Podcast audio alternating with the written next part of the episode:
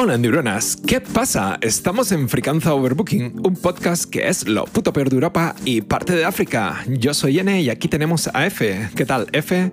¿Qué tal las mandarinas? Chino mandarín. Chino mandarín plus. Eh, la verdad, sí. ¿Has pensado eh, por qué se llama mandarina? La, la, verdad es que creo que en su día lo miré y pero no, ya no me acuerdo o sea sinceramente pero seguramente son naranjas chinas es decir chinas mandarinas. Por eso Sí. Ah. no sé. En realidad seguramente no pero bueno igual es, igual es verdad que vienen de China esa especie o algo pero lo dudo. En Valencia. seguro que... en Valencia de China igual hay una. Y en la Valencia de allí da naranjas más pequeñas. Entonces así. Es la chinencia. chinancia Que el... Es que es verdad que ahora que lo dices, lo de naranjas chinas, y yo desde pequeño escuchaba naranjas chinas y luego cada vez escuchaba más mandarina. Sí, que luego, claro, te quedas con la duda, ¿no? De que cuando eres, pe- cuando eres pequeño, dices, coño, son distintas y tal, pero son la misma historia, ¿sabes? hay mandarinas que son igual de grandes que una naranja normal, prácticamente. O sea que ahí siempre hay un, hay, hay un, un momento en el que cuando están sobrecrecidas eh, hay polémica. ahí. Claro. Que, que, ¿Dónde cae esa naranja? Claro, a lo mejor es por la forma que tiene más que por su Sí. tamaño. Bueno, y el sabor es distinto, es más- son más dulces Claro, también. yo es que soy, bueno, un dato importante para que lo sepa todo el mundo es que mm, no me gusta nada el sabor de la naranja en- de ninguna manera, ni, ni artificial ni real. Pero bueno, entonces no sé diferenciarlas porque es que me parecen igual de asquerosas. Bueno, si al final es agua, o sea, tampoco tiene mucho más. No, que- pero es porque el sabor que tiene amargo, raro. Luego me encanta el limón, pero no tiene sentido. La gente odia el limón y. y no sé. Te gusta más Yo la es porque amargura. somos, porque somos españoles y como aquí nos han metido la naranja hasta por los ojos, a todo el mundo. eh, creo que una un dato curioso es que el refresco de naranja y ese tipo de cosas se vende sobre todo en España, pero en la mayoría de los, de los países el naranja es súper secundario. Y aquí el secundario es el de limón. Y para mí el de limón es el- lo mejor. Hombre, es que hay refrescos de naranja que, que se nota además demasiado que son artificiales. Entonces tú al final es como el tang. Yo no sé si te acuerdas del tang, pero Sí. eso era eso es veneno puro. O sea, eso te lo bebes, eso te mueres por dentro cuando te lo bebes, pero está muy rico lo que tiene. Lo que pasa es que es artificial de cojones. Tú te lo bebes y dices, "Pff, esto, esto no puede ser sano ni de coña. De hecho, creo que se le iban al espacio. Creo que ahora que lo pienso, me parece que lo toman como es deshidratado ¿Ah, sí? y se lo pueden llevar. Ah, Lo único que tienes claro. que hacer es mezclarlo con agua. Entonces, Es como sí, tener un refresco Sí. pre, no preparado. exacto, es como cólera iofil- iofilizado. O sea, lo- Mira, se lo llevan mí- y se lo A beben. mí, a- a mí me gustaría, por ejemplo, eso, tener. Dice, mira, no solo beber refresco, pero el día que quiero, pues me mezclo un poquito de esos polvos con un poquito de agua y ya tienes medio refresco. Sí, ten cuidado porque dicen lo de la fórmula de Coca-Cola, que si la robas te, te enchirona. Que eso es todo mentira al final, pero bueno, igual. Siempre hay esa, esa historia con, es que la, la fórmula de Coca-Cola, si la sacas, eh, te demandan y tal. Y es como, tío, eh, eso está publicado, es una patente, o sea, no la puedes copiar cuando quieras, no, no, no- no hay- Claro. no hay nada secreto ahí. Por, por cierto, hablando de la Coca-Cola naranja, el- nuestro tema de hoy es el cyberpunk, Bien, también conocido como el cyberpunk. cyberpunk. Que, si eres español. Cyberpunk. y O sea, si ves, punk, si ves a un punk por la calle, dices eso, cyberpunk. Y yo veo a un punk. Sí. ¿Has La, realidad es que, mm, aunque ahora, justamente esta semana, estará, bueno, esta semana y la semana pasada, eh, ha salido el Cyberpunk 2077. Sí. Eh, puede que hablemos sobre eso también. Eh, pero realmente el cyberpunk eh, viene de, no sé, de los años 80 o algo así, o, o incluso antes. No, no lo tengo muy claro, pero el término en la Wikipedia dice que el término cyberpunk fue utilizado para referirse al movimiento literario de Bruce Sterling, William Gibson y John Shirley, que surgió durante la década de los 80, o sea, 1980, en el seno de la literatura de ciencia ficción. Y así, resumido, para que la gente que no sepa qué es cyberpunk, que eh, estamos en el 2020 y a lo mejor no lo saben, eh, el cyberpunk es esto, lo que está pasando hoy en día. Eh, Estamos el futuro. no, es el futuro visto desde los años 80, pero que todo es paisajes urbanos, luces, mm, un rollo oscuro. La película Blade Runner es el máximo exponente de, del cyberpunk en, gráficamente, digamos. En cierto modo creo que hay una mezcla ahí que es lo que es una distopia que del, del rollo cyberpunk. O sea, Blade Runner es cyberpunk, pero hasta cierto punto. Es decir, creo que, que sí que es verdad que la, la esencia cyberpunk está ahí, pero como que el género ya más bestia, no sé, no sé si, no se me ocurre ahora ninguna película, pero estoy seguro de que hay alguna película que es como muchísimo más bestia en ese sentido. Johnny Mnemonic, por ejemplo. Sí, sí tienes razón, tienes razón. Johnny Mnemonic es un ejemplo clarísimo del cyberpunk, mm. pero siempre que se habla de cyberpunk a todo el mundo nos viene Blade Runner por la estética. Pero tiene que ver más con implantes biónicos, con el futuro que son, no sé, coches voladores ciudades iluminadas con colorines, ¿sabes? Este rollo de muy urbes muy grandes, ¿no? Sí, lo que nos vendieron, lo que le vendían a la sociedad hace 30 años y que, y que han pasado 30 años y tienen la misma mierda. Pero con teléfonos móviles, que eso sí que es distinto. Pero bueno, también existe un, un, juego de mesa que yo jugué hace años. O sea, solamente he jugado a un juego de rol en mi vida y he jugado una sola partida que duró muy poco porque fue una demostración de cómo, o sea, para aprender a jugarlo. Pensé que ibas a decir porque mataron a alguien, o porque, o sea, ¿te acuerdas de esto, no? De que el que jugaba rol siempre, siempre tenía que morir alguien en el juego. O sea, hace años era como, uh, juegas a rol, tú matas gente, seguro. mueres. Sí, sí, sí. No, pero básicamente que había un juego que se llamaba Cyberpunk y estaba inspirado en todas esas historias, ese género literario. Y habían hecho un juego que realmente me parece bastante futurista. O sea, hablaba siempre sobre eh, implantes biónicos, no sé qué, esa una serie de cosas que, que, bueno, que ahora estamos empezando a llegar con Neurolink eh, del señor Elon Musk. Sí, bueno. Eh, o, Elon Musk, como he escuchado decir por ahí. Elon Musk. En serio. Bueno, pero realmente ese juego tiene es ese rollo de mm, desconfía de todo el mundo, que todo el mundo te quiere matar. Y además, eh, todo el mundo tiene algún implante que puede ser o más inteligente que tú, o más rápido que tú, o, o saber más información que tú. Hay una gente que se llaman runners, que son gente que mm, no van a correr a, la playa a las 5 de la mañana. Con mallas, ¿no? sino, que son gente que sabe, digamos, hackers y tal. Bueno, un rollo ahí divertido entre hackers, eh, una distopía bastante divertida. Sí. Que, el, que mencionabas que el, juego, el, que ha salido ahora esta semana, eh, realmente está basado en ese juego de mesa que dices.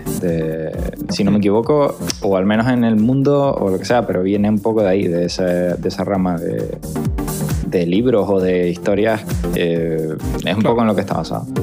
Que al final, cuando lo piensas un poco en Cyberpunk, piensas lo típico en un mundo controlado por supercorporaciones, que prácticamente son como países independientes, que todo siempre es como una parte de la sociedad que está en contra de eso, pero es todo muy como de los bajos fondos, todo muy escondido y con estética de eso, de lo que dices, de implantes, de cosas, pues, armas súper raras y cosas muy, muy chungas como España, ¿no? Pero...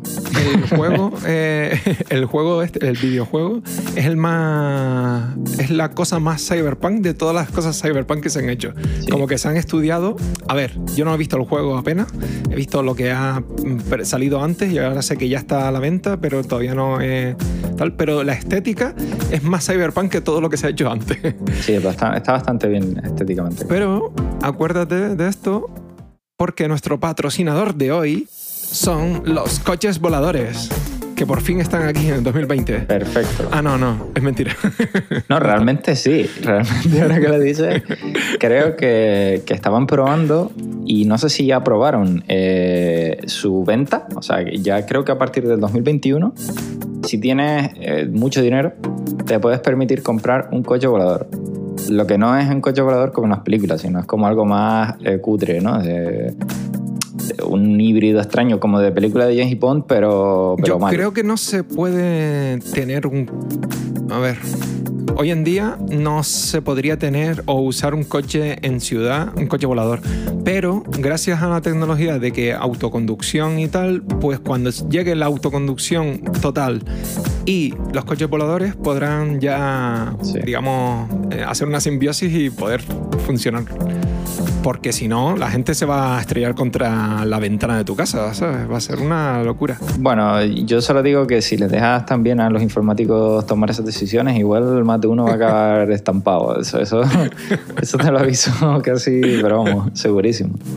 Que me, me, hizo gracia antes eh, porque me acordé de la presentación de Neuralink, que no sé si la llegaste a ver, la de la empresa de, de Elon Musk. Que, que bueno, eh, claro, había mucho hype, porque todo lo que hace este tío, al final siempre hay un hype tremendo alrededor, aunque luego a lo mejor no, no llega nada. Y, y, en el caso de esto del Neuralink, la presentación la hicieron con tres cerdos. Y fue muy graciosa la presentación porque era. Yo no lo vi eso. Bueno, era, era un poco como. un, claro, era como una gran tú ves al tío como todo motivado, pero luego ves a los, a los cerdos que están a su puto rollo ahí. Y era como, bueno, eh, pues lo que tú me estás diciendo yo me lo creo, pero el cerdo pasa de tu culo. O sea, al cerdo le da igual lo que le estás diciendo. Tú presentas unos resultados ahí y a, correr. Es decir, y, luego vendes la moto de que no, esto luego te lo vamos a implantar ahí súper bien y, y, vas a ser, no sé, súper humano. Pero claro, luego empiezas a leer alrededor y es como, bueno, lo que ha presentado eso ya lleva toda la vida. No toda la vida, pero lleva muchos años. O sea que no es nada innovador en sí. Pero sí que decían que la parte de ingenieril de, desarrollar el, cacharro, de fabricarlo y todo lo demás, que sí que podía ser eh, nuevo o innovador o, o al menos algo bueno y que estaba muy bien el tema de la presentación porque traía como a la opinión pública, ¿no? Le acercaba a la opinión pública algo que es tremendamente desconocido, que es el tema de, los implantes neuronales, del avance en conocimiento del, del cerebro y demás. Pero lo de la presentación, te digo, eh, era como una hora y te, vas con la impresión de no haber, de no saber qué coño has visto. era un poco el cerdo, el cerdo no, porque ha caminado y entonces podemos predecir que va a mover la pierna y no sé qué y tal. Y tú, bueno, vale, tío. O sea, me parece muy bien, pero no me convences nada. O sea que. Ya, ya. sí, como que véndeme un, Tesla. Un, o sea, un, microsegundo antes que iba a hacer. Es como olvídate del cerdo y véndeme un Tesla, porque no. no, pero está bien. Eh, o sea, quiero decir que muchas cosas que se creen que dice, coño, esto no está llegando es porque hacen falta otras cosas. Por ejemplo, los robots o tal. Si no tienen una inteligencia artificial suficientemente alta, no va a ser mm, rentable o lógico tener determinado tipo de robots. Que hay robots, sí, pero de cosas muy. de una sola operación, de dos operaciones. Quería leer alguna cosa para afirmar o mejorar lo que expliqué antes sobre el cyberpunk, porque realmente dice aquí que las tramas del género cyberpunk, em, el argumento suele estar centrado en hipotéticos conflictos entre hackers, inteligencias artificiales y megacorporaciones. Que bueno, ya nos queda poco para vivir esto. Y grandes películas que tienen que ver con esto son Blade Runner, Terminator, Ghost in the Shell, eh, Robocop, Total, eh, Desafío Total y Matrix o Akira, por ejemplo. Sí, bueno, Matrix, no sé. A ver, en, en, esencia y tal sí, pero me parece menos... Por algún motivo debe ser la estética.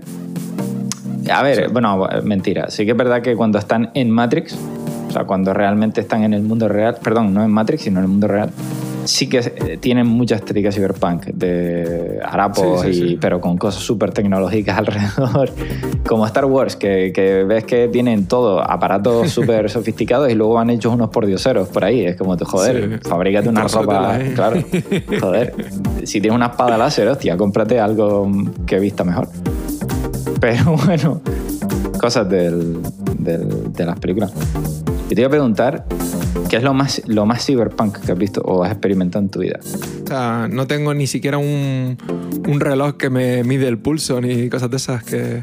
Pero, por ejemplo, que no, a lo mejor no algo que tengas, pero algún lugar que hayas visitado que digas, no, esto es como muy, muy futurista. Pues, pues no sé, creo que como he viajado mucho por Europa no he visto nada muy muy, muy cyberpunk. Más bien he visto tecnología obsoleta.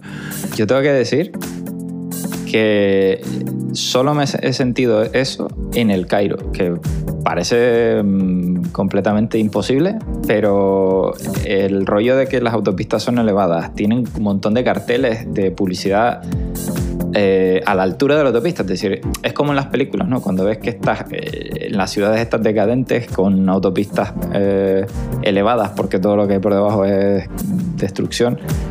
Y todo es publicidad por todas partes, con luces, con carteles gigantes, con, no sé, lo típico, ¿no? Sí, sí.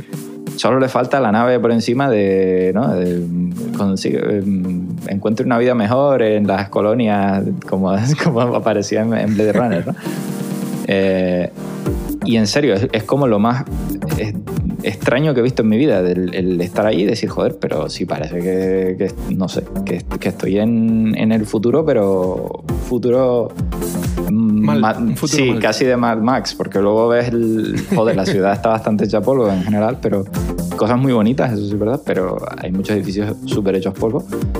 Y, y, me dio esa sensación. Mm, a ver, sí que he sentido eso, de que parece que no es real donde he estado, pero es que era un sitio, un paraje natural.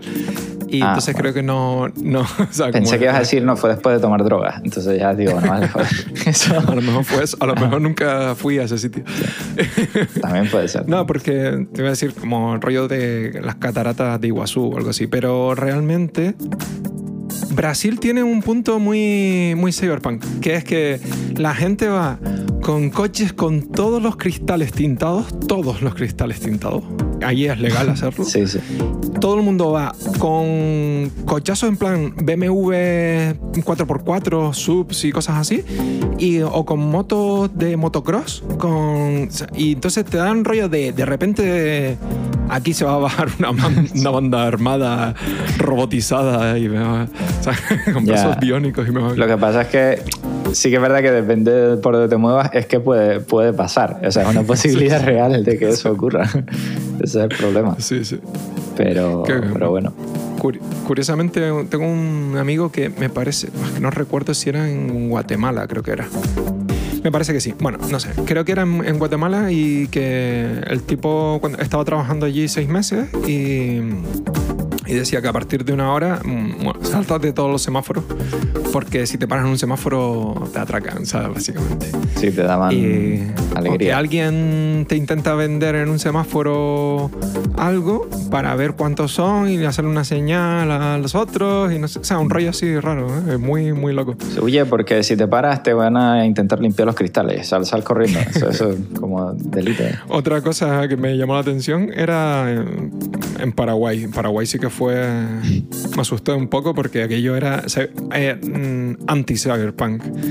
Era como, eh, pasabas de un país que no estaba bien a un país que no estaba. O sea, era como de repente no había carretera, de repente los coches iban con las ruedas rajadas, de repente te vendía armas por la calle, te ofrecían prostitutas, pero en el, en el, mismo segundo fue, me dijo, armas, drogas, prostitutas, no sé qué. Y yo, ¿qué? ¿Qué? Lo que quiera. me acabo de decir? Y yo, Dios mío. Y nada, intentamos comprar una guitarra y al final nos fuimos. pensé que ibas a decir, intentamos comprar una ametralladora para, para La gente, eso sí que era Cyberpunk, ¿eh? La, en una... Yo creo que ya lo habré contado, o, te lo habré contado ya a ti, pero que en una perfumería había dos tipos con metralletas. Eh, ¿Sabes? Para vigilar que nadie robara el perfume. Joder. Para darte la bienvenida. Bueno. Hola, señor, que le gusta mi, mi ametralladora. O sea, que Paraguay no estaba guay. No, no era guay del Paraguay. No era muy guay. pues, pues, nada, no sé, hoy no hemos hablado mucho de lo que tal, pero como siempre. Hemos dedicado un rato a, un cyberpunk que quiere la gente. No, no, todo no puede tener. claro, ser dos biónicos. Exactamente. Bueno, nosotros sí que necesitamos un eh, cerebro biónico porque el nuestro ya está para el arrastre. Pues nada, que sepan que pueden seguirnos en cualquier plataforma de podcast como Podcast, Apple Podcasts, Spotify, Podimo, YouTube, eh, iBox también. Pues en, en, un coche volador, Cyberpunk del futuro. Con la L, con la L de la autoescuela. Eso sí me gustaría verlo también alguna vez. Sí. Bueno, pues nos vemos en un próximo podcast, otro lunes y que os zurzan guapos.